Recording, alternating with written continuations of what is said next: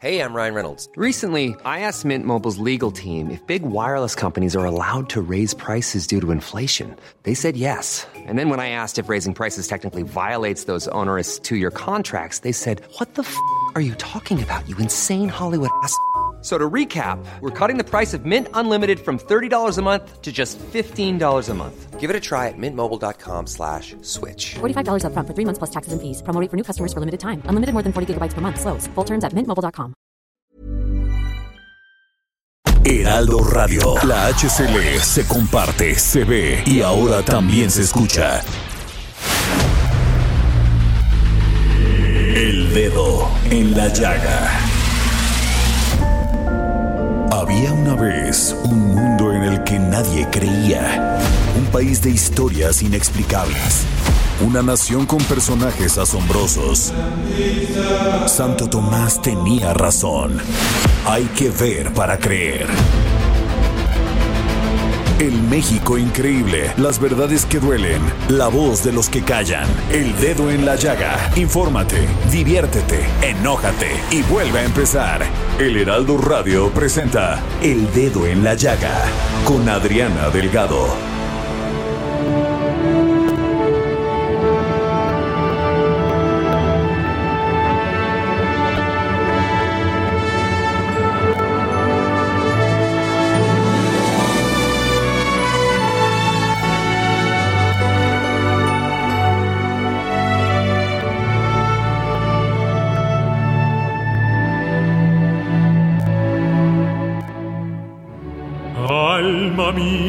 Sola, siempre sola, sin que nadie comprenda tu sufrimiento, tu horrible padecer.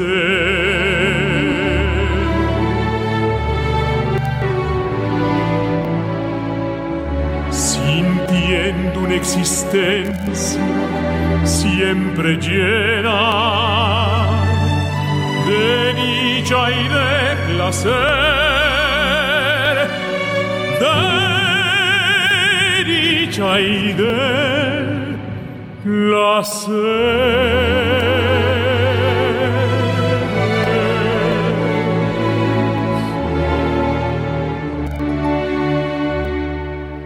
Si yo encontrara un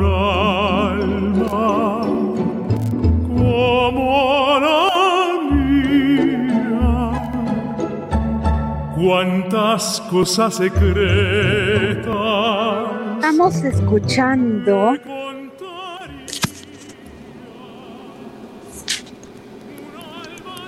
mirarme sin decir nada me lo dijese todo con la mirada. escuchando una verdadera voz maravillosa, con una gran calidad vocal, los altos registros que alcanza, aunados a su presencia escénica y carisma, hacen del talentoso tenor Fernando de la Mora uno de los mejores intérpretes de la ópera a nivel mundial.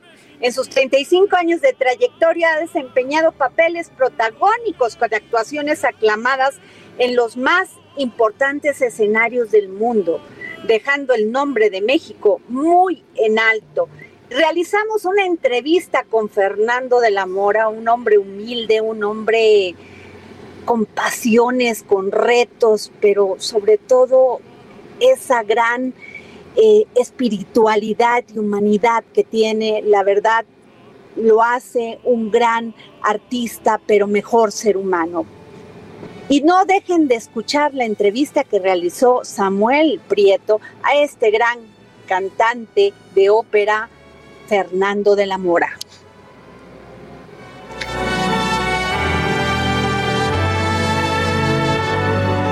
Y nos vamos con Daniel Callejas para poner el dedo en la llaga.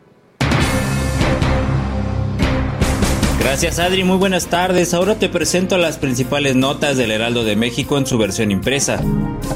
El Consejo General del INE invalidó la candidatura de Félix Salgado Macedonio a la gubernatura de Guerrero porque entregó de forma extemporánea y en cero su informe de gastos de precampaña. Salgado Macedonio alegó que no había realizado precampaña porque ese periodo no estaba previsto en la convocatoria de Morena. Sin embargo, el INE detectó un video en redes sociales en el que el senador con licencia reconocía su participación. Para deslindarse de esa prueba, Morena respondió que en las redes sociales era fácil alterar videos y que no había pruebas contundentes de que el rostro y la voz mostrada en el video fueran de Salgado Macedonio. México rebasó las 200.000 muertes confirmadas por COVID-19 al llegar a 200.211 defunciones. En este contexto, el subsecretario de Salud Hugo López Gatel anunció ajustes a la campaña de vacunación contra el coronavirus para reenfocarse en las zonas con alta densidad de población como la megalópolis a fin de mitigar una tercera ola inminente de la epidemia. La megalópolis la conforman la Ciudad de México, el Estado de México, Hidalgo, Morelos, Puebla, Querétaro y Tlaxcala. Con estos ajustes se pospondrá la intención que de avanzar en la vacunación del personal educativo de varios estados. Los 75 incendios forestales que se reportaron en 20 entidades del país a causa del calor contribuyeron a la generación de dióxido de carbono, lo que colocó a Nuevo León, Coahuila, Chihuahua y Durango entre los estados con mayor concentración de partículas tóxicas en el ambiente. La Comisión Nacional Forestal señaló que a pesar de que Chihuahua y San Luis Potosí son las entidades con más zonas bajo incendio, se le dio especial atención a Coahuila y Nuevo León, ambas entre los estados con más contaminación hasta ayer. Aunque hay una lenta reactivación turística, la organización de eventos y ferias estatales aún se mantiene en vilo. Debido a que generan aglomeraciones, las autoridades pospusieron de nueva cuenta sus ediciones para este 2021. Aguascalientes y la Feria de San Marcos, Estado de México y la Feria Internacional del Caballo en 2020, así como la organización de la Feria de León en Guanajuato, fueron algunas que no vieron actividades. Hasta el momento el Festival Internacional Cervantino se prevé que sea virtual como en 2020, pero las autoridades tienen la esperanza de que se pueda organizar de forma presencial. Sergio Checo Pérez vuelve a Bahrein, donde hizo historia el pasado 6 de diciembre de 2020 al convertirse en el primer mexicano en conquistar un gran premio en 50 años. La mítica carrera en Medio Oriente le abrió la puerta a Red Bull para representar su más grande desafío profesional, consolidarse en una escudería grande tras su paso fallido por McLaren en 2013. En 2020 el tapatío vivió la mejor temporada de su carrera al finalizar cuarto en el Campeonato Mundial de Pilotos con 125 puntos, pese a que no compitió en dos carreras por el COVID-19. Consulta esta y más información en el Heraldo de México impreso o nuestro sitio web heraldodemexico.com.mx. Adri, regresamos contigo. Un buen fin de semana. Muchas gracias, Daniel. Y bueno, ¿qué les puedo decir?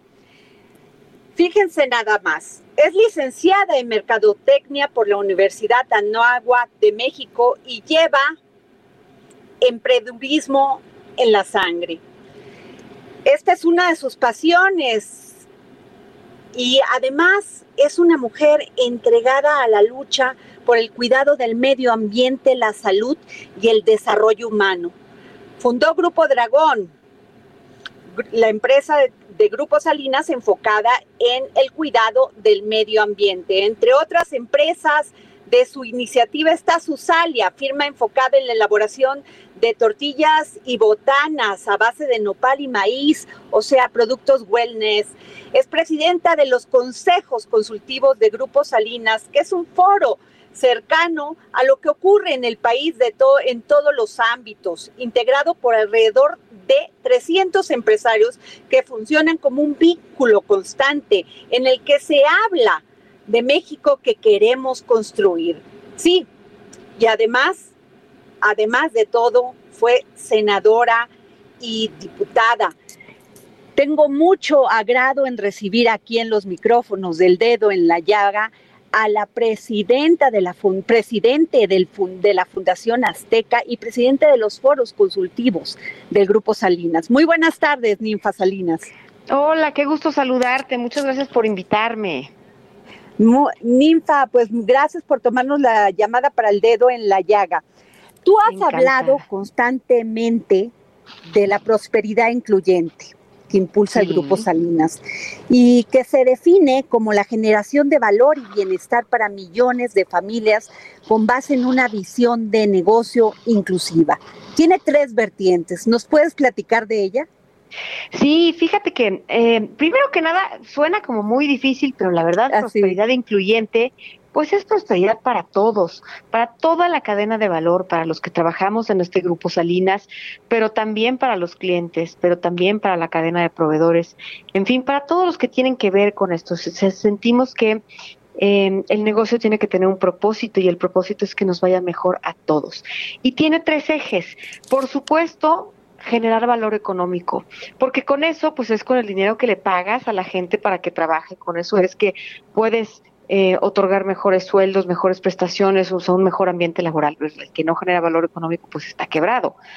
Eh, y luego, pero también no solo es la parte económica, también es generar valor social. O sea, la empresa tiene una vocación de manera natural de formación y de, de, ser un centro en donde aglomeras cultura, aglomeras ideas, pues porque pasamos mucho tiempo ahí. Entonces, claro que con esto y con este valor generado económico, pues tenemos una eh, pues un propósito y, una vocación social y eso para Grupos Salinas es muy importante. Entonces, todo el tiempo estamos trabajando en generar capacidades y generar oportunidad para México. Eso es valor social para nosotros. Y el último, pues es el valor ambiental, porque claro, pues eh, ¿de qué sirve todo lo anterior si no tenemos pues un país limpio y un entorno saludable y digno eh, en donde podamos en donde podamos convivir con nuestros hijos eh, y entregar por supuesto pues un, un planeta por lo menos igual al que se nos entregó a nosotros. Entonces yo creo que el tema del valor ambiental pues es muy importante. Toda actividad económica genera impactos pero pues hay que estar muy conscientes de qué queremos cómo lo queremos hacer para pues poder mitigar y, y sobre todo este planear en, en, el sentido de, tener un buen desarrollo que queremos hacer para cuidar lo nuestro. Y esos son los tres, los, son los tres ejes, los tres ejes de, lo que hacemos en este grupo Salinas. Ninfa, en, en agosto de 2020 diste una entrevista a un medio nacional y dices, las inversiones se deben enfocar en desarrollo de talento. Es lo más importante, generar una sociedad con líderes, gente empoderada y es muy importante que las empresas tengan dinamismo, talento y flexibilidad para reinventarse. Estamos pasando momentos muy complicados por esta pandemia del COVID-19. ¿Qué les dirías tú a los empresarios que muchos lograron salir, pero no otros? Pues fíjate que yo diría, bueno, pues sí, es, es, una tragedia, pero no es una tragedia de México, es una tragedia del mundo, ¿no? Así es. Eso es el primer reconocimiento. Y en ese sentido, pues de quién es responsabilidad levantarse, pues de uno mismo. Yo sé que suena fácil y a lo mejor controversial el, el decir, bueno, pues que el gobierno no ayude, pero yo sí creo que es una responsabilidad nuestra. El gobierno pues tiene otra función, la función de, de, mantener la seguridad, de mantener el Estado y, brindarnos esa... Eh, pues digamos ese ese ese marco en donde operar pero pues las, las empresas pues unas van a perecer y otras no y yo creo que van a sobrevivir aquellas que sean que tengan esta capacidad de flexibilidad, de innovación y de creatividad. ¿Cómo hacer más con menos? Ese es el tema. ¿Cómo hacer más con menos? Y cómo reinventarte completamente en tus procesos, en tus ideas, para ser relevante para tu cliente, porque pues el cliente sigue consumiendo. ¿eh? Lo que pasa es que ahora encuentra nuevas formas de hacerlo y, y sin duda... Eh, pues el mundo está cambiando vertiginosamente, así que la creatividad y la innovación pues son la clave para los empresarios y, aquellos que estén pues más flexibles y subidos en ese barco creo que les va a ir mucho mejor. Me pareció muy interesante, Ninfa, cuando mencionabas cómo se transforma uno, que era una pregunta, pues a través de la inclusión y de reconocer el mérito y el talento. Y el mérito últimamente pues está muy desgastado. ¿Cómo, ¿Cómo podrías este, decirle a todos estos jóvenes que te escuchan, que te siguen, mujeres, hombres, cómo de, este, generar este, esta inclusión, cómo no dejar su, que decaiga su ánimo por seguir adelante por México? Pues mira, yo te diría, hoy en la pandemia tenemos una oportunidad excepcional en cuanto a la inclusión, en cuanto a en cuanto al mérito y talento, porque otra vez, yo te digo, va a sobrevivir aquel empresario que sepa hacer más con menos. Y entonces ese empresario pues va a buscar al mejor, a los mejores, el mejor talento. Y no se va a poner a preguntarse si es hombre o mujer, créeme, porque en tiempos de crisis uno quiere sobrevivir y tienes que ir a buscar a los mejores. Entonces yo creo que hay una oportunidad enorme para las mujeres de mostrar pues ese justo, ese mérito y ese talento que ya tienen y, y, creo que este, se abren muchas puertas. Yo creo que México es un país que sin duda pues todavía quedan muchas cosas por hacer, pero si volteamos a ver hace 10 años y hace 20, pues hemos llegado bien lejos. ¿eh? Yo veo en nuestras empresas, por ejemplo, pues, está llena, el 40% son mujeres, este, y mujeres que están contentas, que tienen oportunidad, que que tienen eh, confianza en sí mismas y que tienen confianza en que se les va a respetar por su talento. Entonces, habiendo dicho eso, regreso a lo que te digo inicialmente, creo que es una oportunidad de oro para todos aquellos que sienten que realmente son talentosos. Las empresas van a tener que ser muy eficientes, hacer más con menos y por esa razón yo creo que hay una oportunidad increíble para las mujeres hoy. Ninfa, eh, ah, te hemos visto de un lado a otro por todo, recorriendo México. Igual estás inaugurando un platel azteca, que estás en un evento de la Fundación Azteca. Sí, eh, así es o sea, te hemos visto trabajando mucho y sobre todo en este en esta pandemia has estado generando pues apoyo con despensas y con muchas otras cosas más a la gente que está padeciendo ahorita pues este tema del COVID y también esta crisis económica. Cuéntanos más de ello, por favor. ¿Sabes qué pasa? Que en el Grupo Salinas tenemos eh, uno de nuestros valores que, que, que, que es eje rector y pilar de nuestras acciones es la generosidad. Y sin duda en tiempos difíciles, pues la generosidad es algo que, que nos, que, nos une y, y, sobre todo que, que, nos permite ser solidarios ante la crisis. Entonces, este año repartimos más de 40 mil despensas. Este, yo creo que es importante porque cuando la gente está viviendo momentos de hambre, pues hay que atenderlo de inmediato. Y en ese sentido, pues también hemos pensado mucho durante tiempo que la educación, pues es el pilar eh, de, la construcción de capacidades y de oportunidad para los jovencitos. Y por eso es que hemos, yo he trabajado y todo el equipo de Fundación tan arduamente en poder abrir más planteles. Estoy muy orgullosa porque hoy logramos tener eh, una capacidad para 7.500 niños y este y pues creo que es un, es, un, un, éxito enorme, ¿no? O sea, este año abrimos más de seis planteles y, y es algo que queremos llevar a todo México. Eh, y, y, pues a mí me motiva, es algo que, que, me enorgullece y de veras creo que es una labor importantísima para poder cambiar eh, eh la mentalidad de estos jovencitos, para poder hacer que ellos eh, construyan sus propias capacidades y que ellos sean capaces de generarse brecha en el mundo con habilidades distintas, no nada más en la academia, sino también en la parte personal. Así que pues sí, esa es una vocación de la Fundación Azteca, la generosidad, y pues trabajamos eh, en este año muy duro en esas dos vías, en aliviarlo el tema de la pandemia, eh, en nuestras capacidades y en nuestra posibilidad, y, y muy duro en el tema educativo. Ninfa, este, eres una firme creyente y además has impulsado mucho los temas referente al medio ambiente y el combate al cambio climático. Como senadora diste la batalla impresionantemente pero este acabas de firmar un eh, y te y estás apoyando a esta organización Smart Fitch mediante la Fundación Azteca. Cuéntanos más de ello. Fíjate que eso te digo como parte de las iniciativas de educación, pues la educación viene en muchos ámbitos, en especial en Smart Fish, lo que creemos eh, Smart Fish es una organización increíble que se dedica a capacitar a las comunidades pesqueras para que sepan eh, cuándo pescar, cuándo ser, cómo ser más rentable, cómo garantizar que sus productos tengan certificados eh, que les permita pues venderlos con mayor valor hacia el producto, cómo ser más sustentables, que no depreden sus mares. Entonces, yo creo que es, un, es, una, es una vocación lindísima, es algo muy relevante porque pues México es un país con un litoral enorme y hay mucha gente que se, que se dedica a esto. Entonces, creo que apostar por capacitarlos, porque piensen distinto, porque verdaderamente puedan eh, no solo ser más sustentables, sino ser eh, más rentables en lo que hacen, eh, planear mejor y educarse hacia el futuro, pues es una cosa bien importante. Entonces hicimos una alianza con Smartfish para, para poder... Eh,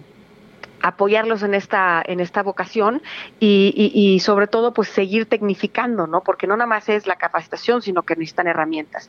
Entonces pues los apoyamos precisamente con esas herramientas y cómo, cómo ir tecnificándolos pues para que hagan mejor su trabajo. Claro. Y déjame decirte que me conmovió verte este, en esto porque te vi genuinamente conmovida, valga la expresión, con el tema de Rafael Hernández Castañeda, quien necesitaba un trasplante de riñón para poder continuar su vida, y también el caso de Mario Charbel, un joven de 15 años que fue diagnosticado como un tumor de cáncer en, la, en la pelvis. Híjole, te, vi muy conmovida. Pues es que te digo algo, la verdad, me, me parece que ay, cómo hay momentos duros, cómo hay momentos en donde la vida aprieta y, y, pues a veces las circunstancias no les permite a estos chiquitos y a sus familias pues poder atender eh, la circunstancia como, como quisieran y con las capacidades y, y, el talento necesario para, para darles una nueva oportunidad. Y en ese sentido, otra vez regresando a la generosidad del Grupo Salinas, de toda la gente que trabaja en este grupo, pues hacemos em, el acompañamiento y los apoyamos para que puedan realizar sus cirugías, para que puedan eh, pues tener una nueva oportunidad de vida. Y creo que eh, pues es algo muy bonito y es fruto y del trabajo de cada uno de los que están aquí, ¿no? Porque, porque pues con, ese, con ese valor generado, hablando del valor económico, pues justo también lo utilizamos para que para que otras personas puedan tener una segunda oportunidad y, y sobre todo pues gente de familias eh, que, que, tienen recursos muy limitados y una situación de vida compleja, ¿no? Entonces eso es también parte de la vocación de la Fundación Azteca y, y pues ahora sí que yo solo soy representante de todos los demás. Muy bien. Ninfa, este, estás iniciando un nuevo programa en ADN 40 que va mucho con los foros consultivos que estás llevando a cabo y que es un espacio que va a ser para escuchar a los empresarios mexicanos y para hablar de la construcción de, de su ruta de salida. Cuéntanos más en todo esto que ha sido el COVID, cómo vislumbras esto y cuál va a ser tu participación. Pues fíjate que creo que es muy importante que la sociedad en general eh, conozca y, la versión y, las dificultades y las oportunidades que existen eh, para crear para crear valor, para crear trabajo, para, para traerles mejores productos y servicios. Este, yo creo que la visión del empresario pues es, es, muy interesante y más que nada hoy en la pandemia, eh, habiendo dicho eh, lo que anteriormente te comenté sobre, pues ellos, nosotros somos responsables del futuro de nuestras empresas y somos responsables de transformarnos y salir adelante, ayudar al país a, a generar empleos y sobre todo a generar valor para el consumidor. Y entonces es bien interesante escucharlos hablamos casi siempre por sector y, y, nos platican, ¿no? Cómo ven las cosas, qué está pasando, cuáles son los retos, este, cuáles son las oportunidades hacia adelante y también las dificultades. Entonces yo creo que cualquiera que sea curioso como yo, eh, pues le va a gustar mucho porque pues es una narrativa de primera voz de, de todos aquellos que están allá afuera, pues apostando su capital, poniéndose en riesgo y generando valor y trabajos para México y es interesante escuchar pues lo que tienen que decir y la visión que tienen de cómo vamos a reconstruirnos después de después de estos tiempos tan difíciles de pandemia. Pues muchas gracias, Ninfa Salinas, presidente de la Fundación Azteca, presidente de los foros consultivos de Grupo Salinas. Gracias por habernos dado esta entrevista para el dedo en la llaga. Gracias a ti, me da mucho gusto saludarte, espero tengan buen fin de semana y espero verte pronto. Muchas gracias, hasta luego. Pues Jorge Sandoval, ¿cómo viste? Qué interesante, ¿no? Qué mujeres inteligentes, empoderadas, la verdad, pero sobre todo eh, mujeres que participan generando bienestar a nuestra sociedad, a nuestros jóvenes, a nuestros niños, a nuestras mujeres. Fíjate que, que, tú te has convertido en puente y has estado hablando, no de ahora, sino de siempre, Adriana, me consta, te conozco de muchos años, y impulsando mujeres y platicando también con todas aquellas, como dices, líderes en sus diferentes aspectos que tiene, que tiene eh, las diferentes actividades que, que hay en, en, la vida. Por ejemplo, ayer hablabas con, con esta Gloria, impresionante también. Hoy con esta... sobre las libertades. Exactamente. Hoy con Ninfa Salinas, una empresaria política. De primer nivel, política, sensible. qué bárbara. Sensible. Qué maravilla. Pues hay que, ah, la pueden seguir en su tweet que es Ninfa Salinas, arroba Ninfa Salinas, y yo creo que es muy interesante que vean qué es lo que hace el presidente de la Fundación Azteca y el presidente de eh, los foros consultivos de Grupo Salinas. Efectivamente, muy interesante hacer eso y, que vean todo lo que se puede lograr echándole ganas a la vida y siendo generosos, como platicaban ustedes. Así es, pues nos vamos a un corte, Jorge, y regresamos.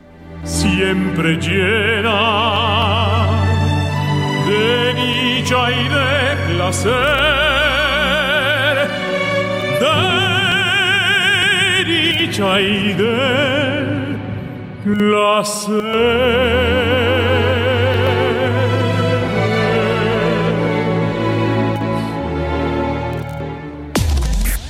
Sigue a Adriana Delgado en su cuenta de Twitter arroba Adri Delgado Ruiz. Además, te invitamos a enviar tus opiniones y comentarios en texto o por mensaje de audio a través de WhatsApp al 55 2544 3334.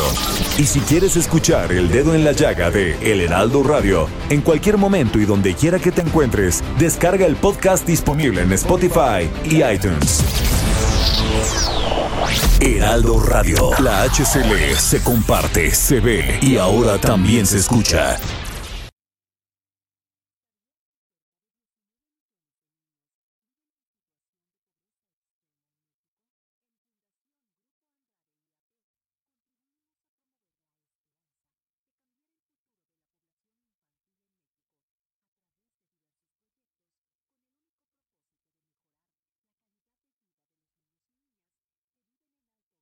Heraldo Radio. La HCL se comparte, se ve y ahora también se escucha. Sigue a Adriana Delgado en su cuenta de Twitter en arroba Adri Delgado Ruiz. Y envíanos tus comentarios vía WhatsApp al 55 25 44 33 34 o 55 25 02 21 04. Su calidad vocal los altos registros que alcanza, aunados a su presencia escénica y carisma, hacen del talentoso tenor Fernando de la Mora uno de los mejores intérpretes de la ópera a nivel mundial. En sus 35 años de trayectoria, ha desempeñado papeles protagónicos con actuaciones aclamadas en los más importantes escenarios del mundo, dejando el nombre de México muy en alto. Acompáñeme a escuchar esta maravillosa entrevista que realizó Samuel Prieto para el dedo en la llaga. Siempre llena pues es que es todo un honor y un privilegio tener en la línea del dedo en la llaga al gran tenor mexicano Fernando de la Mora. Él no necesita presentaciones, todos lo conocemos justamente por su gran trayectoria en el ámbito de la música. Don Fernando, qué gusto saludarle. No, igualmente, Samuel. Muchísimas gracias por, por acercarme a tu público. Muchísimas gracias. Eh, bueno, eh, entre todos los grandes este, acontecimientos que usted ha protagonizado en el mundo de la música, bueno, también llegamos a la parte digital, su cuenta en Spotify de acuerdo con la información más reciente que tenemos, tiene 22 mil oyentes mensuales, eh, donde las eh, piezas que son más escuchadas son, por cierto, mexicanas, ¿no? Los guapangos, qué bonita es mi tierra, la viquina, sabes, una cosa interesante y además fascinante este interés de las personas por seguir esta clase de música. Pues es que es una, una música que llevamos todos arraigados en el corazón y es, es la música que nos ha, nos ha eh, identificado en el mundo como, como lo que somos, o sea, somos unos, unos eh, exportadores de buena música para el mundo. Y en este sentido, usted es considerado un atleta de la voz, ¿no? Por su gran calidad vocal, esos registros tan impresionantes que alcanza. ¿Cómo se alcanza esa disciplina, Fernando? Pues con mucha, con mucha disciplina, con muchas, mucha interés, con mucha decisión y sobre todo en, soñarla, en, en, imaginártela para poderla lograr. Y pero sobre todo con mucho esfuerzo, con un, con todos los días repetir las mismas rutinas eh, eh, que, que, que, son virtuosas y que, que, te ayudan a, mejorar. Hay que repetirlas día con día. Yo creo que es tan importante una como la otra, ¿no? O sea, como tener la calidad o no, pero es la, disciplina la que marca la diferencia. ¿Qué tanto se sufre? Es decir, eh, bastante, bastante, porque tienes que estar lejos de tu familia, de tus seres queridos, de tu casa, de tus cosas, de la, de lo que tú, eh, de las cosas que te van perteneciendo, y tienes, tienes que de alguna forma sacrificar eso por, por un bien mayor que es emocionar a la gente, crear una, una, una imagen, eh, tantas cosas que, que son favorables para, para ti, que de alguna forma las cosas que te entristecen pues son mucho menos que las que te hacen gozar. Por supuesto. Eh, ¿Tienes alguna anécdota de esas que digas, este es un punto ya aparte en mi carrera o, algo que te haya eh, emocionado de, al tal punto de decir, llegué al pináculo tal vez de lo que quería hacer? Bueno, son muchos, son muchos momentos, es la suma de muchos momentos mágicos, maravillosos. Tengo, tengo realmente una colección privilegiada de momentos mágicos que son todos esos debuts importantes en las en los teatros importantes, conciertos maravillosos enormes como en el Zócalo, como en, en, plazas grandes en, en, el mundo, en eh, llevar conciertos, representar a México en varios países, ser embajador de tu país, o sea, y conlleva una gran responsabilidad, pero también un gran gozo. Sí, claro, por supuesto. Y hablando justamente de ser un embajador del país y también de una persona que se preocupa bastante por el enfoque social que tiene toda su profesión, eh, pues tú eres una persona que apoya mucho, particularmente las obras sociales, por ejemplo, a través de la Fundación Comparte Vida. Cuéntanos de esa experiencia. Es una experiencia que me ha enriquecido a mí en, lo personal porque me ha hecho mejor ser humano, o sea, me ha ayudado a ayudar, me ha, me ha arrimado a, este, a otro tipo de gozo, ¿me entiendes? Eh, en el cual ya no hay un tanto una, un logro eh, personal por conquistar un teatro, conquistar un público, sino es eh, en invitar a que el público se sume a una causa noble para ayudar a los que lo requieren. Y eso, eso te enriquece el corazón y te hace mejor, mejor persona. sí, claro. Esta fundación en particular, entiendo que se dedica particularmente a la salud de los niños que sufren alguna clase de cáncer, ¿es así? Así es, es, un, es una fundación que ayuda a niños que tienen una enfermedad de la, de la sangre, como, puede ser la leucemia, y con un trasplante de médula ósea, pues pueden ayudarse a alargar sus vidas y a continuar su, su, su vida. Eso se dice rápido, pero, pero no está fácil porque cuesta muchísimo dinero un tratamiento de estos y, y para muchas familias representa pues la imposibilidad y el hecho de que nos sumemos para una causa como esta pues ayuda que es eh, a, lograrlo, ¿me entiendes? Sí, claro, es una forma también de, salvar vidas desde el escenario y desde la y desde, la música y desde la obra social.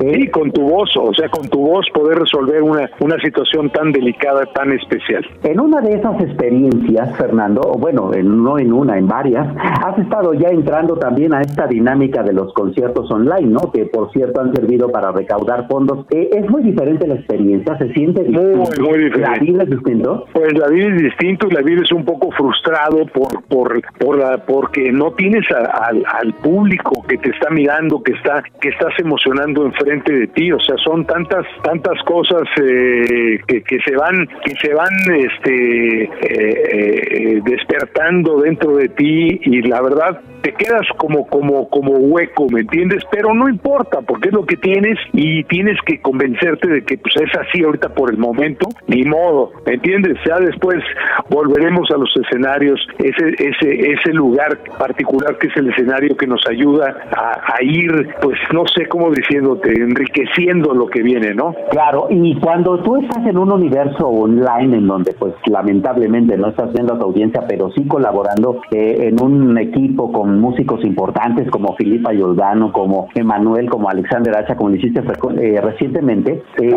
¿cómo es la experiencia? Pues la experiencia es fantástica porque de alguna forma estuvimos encima de un escenario, aunque no tuvimos público, pues habían todo, todo el, los músicos en el escenario, eh, los colegas, eh, de alguna forma se sentía parecido a lo que a lo que hacemos en este, ¿cómo se llama? Cuando cuando hacemos un concierto normal, pero pero eh, faltaba ese aplauso, faltaba esa esa emoción de, de levantar de la butaca al público, de ver los ojos de las primeras filas de, de la gente, que son con la que a veces te ensañas para para para para emocionarlos, hacerlos llorar o, o que brinquen de sus butacas de la felicidad, ¿no? Emocionar a la gente. Claro, pero la emoción para ti eh, también cambia, es diferente, te emocionas menos, te emocionas más, te emocionas distinto. Te emocionas distinto, te emocionas distinto. La verdad no me quiero acostumbrar a ese tipo de conciertos, es lo que tenemos y lo vamos a seguir haciendo por varios meses más. Espero que no sean años. Ya llevamos un año con esta pandemia, ya llevamos un año de, de, haber suspendido muchos proyectos, muchos eh, eventos que ya estaban este, programados y que tuvieron que posponerse o cancelarse porque estaban eh, sometidos a una fecha estricta. Muchos de ellos tuvieron que cancelarse, pero, pero muy triste, pero, pero no podemos quedarnos en esa tristeza, caray. Tenemos que echar para adelante, tenemos que ser, evolucionar y modificarnos, eh, reinventarnos, todo, todo lo que sea para mejorar, todo. Claro, claro, y entre esos planes tienes, por cierto, eh, un disco ahí pendiente, ¿no? Un disco homenaje, si entiendo bien, a Ricardo Coriel. Así es. Ya está, ya está terminado desde hace, desde hace 13 meses, un poco más de un año, está, estaba listo para, para lanzarse, para, para presentarse. La doctora Lucina Jiménez, directora de Artes, nos, nos ofreció presentarlo como un disco homenaje al, al,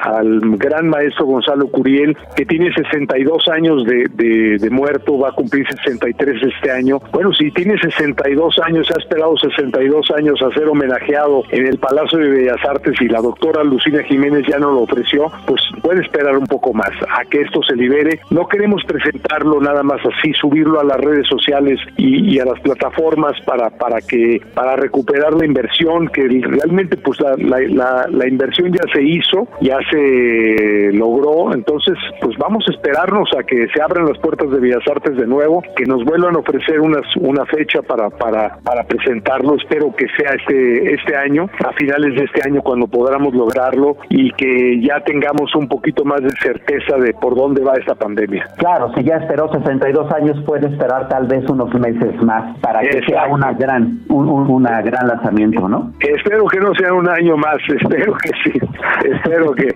espero que pronto se abran ya las puertas y volvamos a, a una cierta normalidad los cantantes, a volver a, a, a reunir a la gente en los teatros, a, a esta, este eh, eh, socializar culturalmente es, es algo fantástico, es algo muy particular del ser humano. Por supuesto, esperemos que así sea. ¿Qué otros proyectos están en el corto o mediano plazo para, para, para Fernando de la Mora? Bueno, pues eh, seguir adelante con varios proyectos. Tengo varias, ahora que hemos tenido mucho tiempo para reflexionar, pues eh, hemos revisado que, muchos proyectos, muchas ideas se han quedado en el tintero por, por, por eh, pues porque otros proyectos les han ganado el, el, el, por su importancia, porque, por ejemplo, eh, mi disco navideño tuvo que esperar a que a que a que sacara yo un disco con Armando Manzanero, que escribió canciones especialmente para mí, que fue un parteaguas en mi en mi carrera, que me hizo sentirme muy muy especial, un, un hombre que escribió canciones para mí, o sea, eh, me hace sentir verdaderamente especial. Y, y no sabes lo que gocé Armando, lo que tuve la dicha de, de, de los todos los conciertos que dimos juntos, eh, todos los,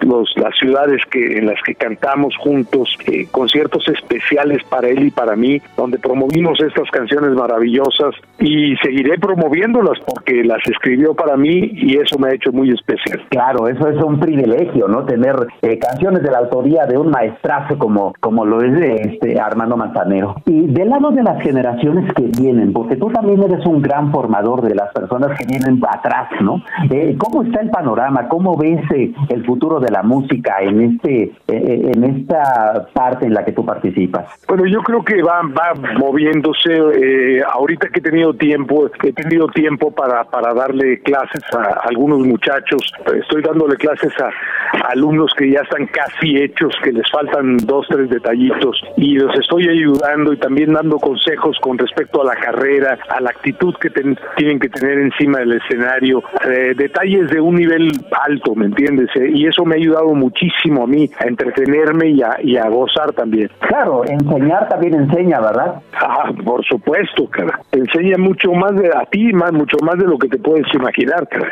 Eh, un mensaje, Fernando de la Mora, en este en esta época, pues ya no tan asiaga, tal vez un poco más ya positivista, pero al final del día seguimos encerrados, seguimos preocupados por el virus, eh, las muertes no han descendido. Eh, ¿Qué le dirías tú a las personas que te escuchan y que te siguen eh, con respecto a qué viene para el futuro? Que no se sientan agobiados por por un futuro incierto. Ese ese no existe. Ese ese futuro incierto no existe.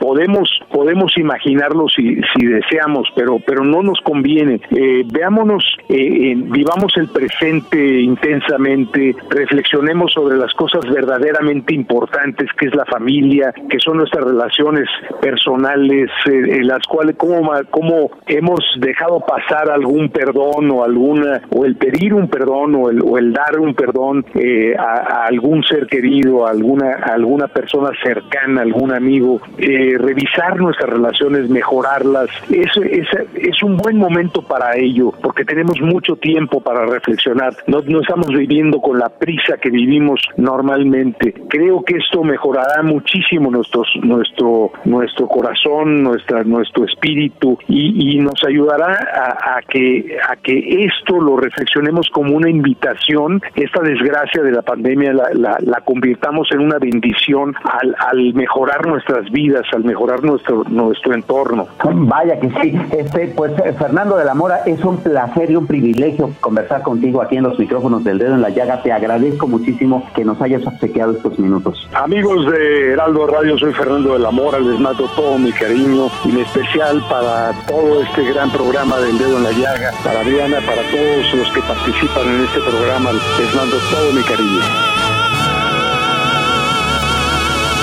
Y nos vamos como cada viernes con Hernán Melana, hashtag soy su filósofo, escritor y pedagogo. Vamos a escuchar otra clase más de filosofía. Hola Adriana y oyentes del dedo en la llaga, espero que se encuentren muy bien. Y hoy quería hablar, y quizás mientras les hablo preguntarme a mí mismo, sobre qué es un ser humano. En estos tiempos que nos interpelan cada vez más en este presente en donde las máquinas parecen que ya no están a nuestro servicio, sino nosotros al servicio de las máquinas, parece pertinente quizás preguntarse eso, ¿qué es un ser humano?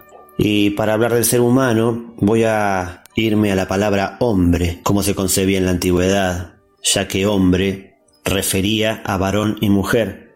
Tenemos testimonio de esto cuando los antiguos escribieron la Biblia, y en el Génesis aparece, Dios creó al hombre a su imagen y semejanza, varón y mujer los creó. Con el transcurso del tiempo, la palabra hombre refirió solo al varón. En nuestros días refiere solo al varón, pero eso es otra historia que no vamos a contar ahora, pero tiene que ver con cierta dominación eclesiástica de la Edad Media. Sin embargo, quería ir a la palabra hombre, que tiene su raíz en homus, que quiere decir iguales. Y si me voy a la palabra hombre en alemán o en inglés, men, con una N en inglés y con dos en alemán, me tengo que ir a una raíz indoeuropea, sánscrita, la palabra man, que quiere decir mente. Luego será la raíz de mentis en latín, pero también man en latín hace referencia a las manos. Entonces aquí tenemos que la palabra que será hombre en el idioma anglosajón y en el idioma alemán hará referencia al que piensa y usa las manos. Con estas acepciones podemos entender cuando el maestro Cart en la Edad Media o Nicolás de Cusa hablaban de que Dios lo que había creado cuando había creado al ser humano no era su cuerpo físico sino un intelecto, porque era imagen y semejanza de esta concepción del ser humano, como alguien que piensa y que hace con sus manos. Entonces el ser humano, equivalente al término hombre en su origen, es aquel que piensa, que se siente y se sabe igual, y que es capaz de crear con las manos, con aquella herramienta que tiene, herramienta de creación que nos diferencia de los animales. Y aquí tenemos entonces esta idea de Dios creando al hombre, mente, a su imagen y semejanza, es decir, creándolo creador. Me despido con una frase sobre el ser humano de Rudolf Steiner que dice así, la naturaleza hace del ser humano un ser natural. La sociedad hace del ser humano un ser social. Solo el hombre es capaz de hacer de sí mismo un ser libre. Espero que estén bien. Ya saben que pueden encontrarme en diferentes plataformas como Google Podcast, Apple Podcast, Spotify, Spreaker, como Filosofía, Psicología, Historias de Hernán Melana. Que tengan un buen fin de semana. Es maravilloso ver cómo los jóvenes se interesan por la historia de México. Y esta es una gran presentación, la colaboración de el historiador Ignacio Anaya. En esta ocasión nos habla sobre la batalla de Calpulalpan, que tuvo lugar el 22 de diciembre de 1860 durante la Guerra de Reforma. Escuchemos. Batalla de Calpulalpan. Era el 22 de diciembre de 1860. La guerra de reforma entre liberales y conservadores seguía dividiendo a la nación mexicana tras dos años de contienda. Por un lado, estaba el gobierno heredero del Plan de Ayutla en 1854 y defensor de la Constitución de 1857, mejor conocido como el mando liberal. Al mando se encontraban personajes como Benito Juárez, Melchor Ocampo, Miguel Lerdo de Tejada y Jesús González Ortega.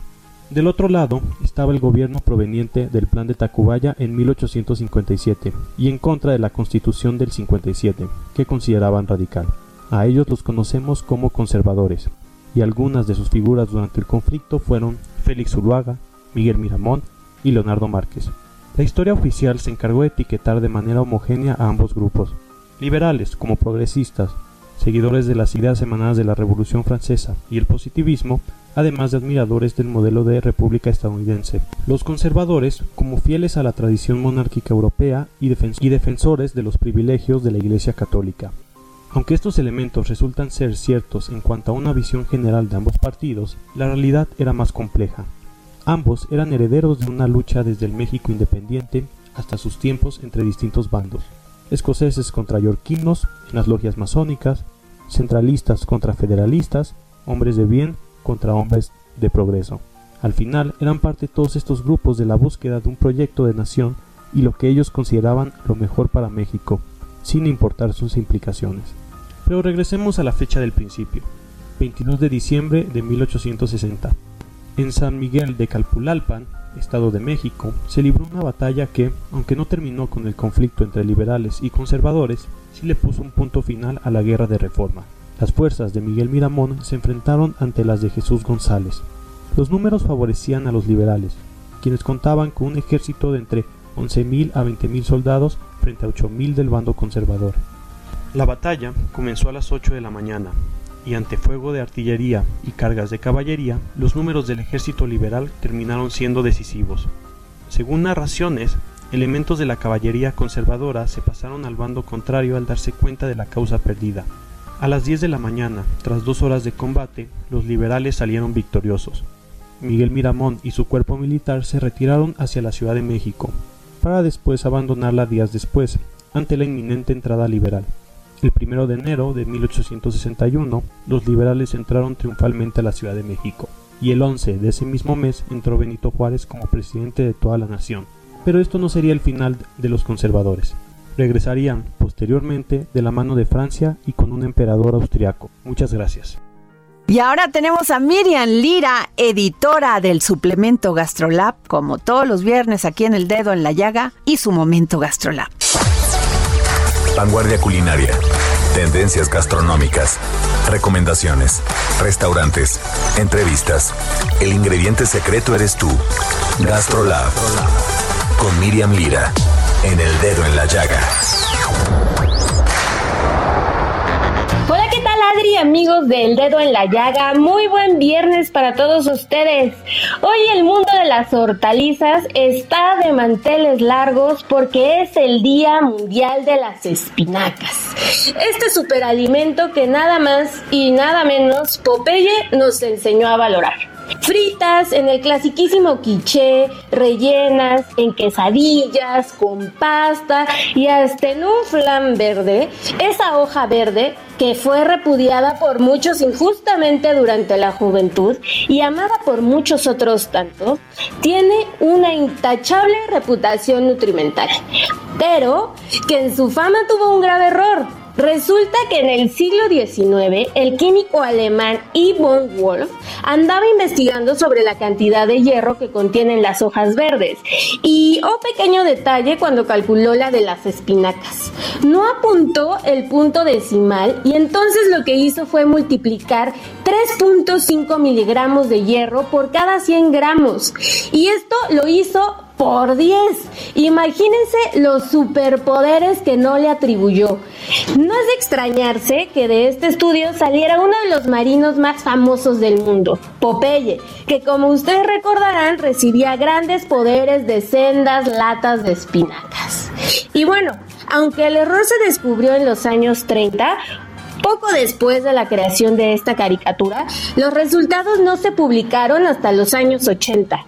En fin, que las espinacas no tienen tanto hierro como alguna vez se pensó. Pero hay otras hojas, como las acelgas o el perejil, que pueden llegar a contener más hierro. Además de que el hierro que poseen las espinacas, pues no se absorben al 100% debido a la gran cantidad de ácido oxálico que contienen, que hace que el hierro se vuelva En lo que sí nos benefician muchísimo es en ayudar a controlar la hipertensión y estar más energéticos durante todo el día. También mejoran la visión y desarrollan músculos mucho más fuertes. Ahí sí que tenía razón Popeye. Así que no dejen de disfrutar de esta bella hortaliza en su día mundial. Coman rico, saludable y apapáchense a diario a través de la comida. Yo soy Miriam Lira, editora de GastroLab, el suplemento gastronómico que publica todos los viernes en el periódico El Heraldo de México. Ahí nos leemos y también los esperamos en gastrolabweb.com con todo lo que necesitan saber sobre el mundo de la cocina. Muchas gracias por escucharnos y como siempre lo digo, gracias por permitirnos entrar en su corazón. Nos vemos el lunes para seguir poniendo el dedo en la llaga. Alma mía sola, siempre sola, sin que nadie comprenda tu sufrimiento horrible padecer. El Heraldo Radio presentó El Dedo en la Llaga con Adriana Delgado. Heraldo Radio, la HCL se comparte, se ve y ahora también se escucha. Hey, it's Paige DeSorbo from Giggly Squad. High quality fashion without the price tag. Say hello to Quince. I'm snagging high-end essentials like cozy cashmere sweaters, sleek leather jackets, fine jewelry, and so much more. With Quince being 50 to 80% less than similar brands. And they partner with factories that prioritize safe, ethical, and responsible manufacturing. I love that. Luxury quality within reach. Go to quince.com slash style to get free shipping and 365-day returns on your next order. quince.com slash style.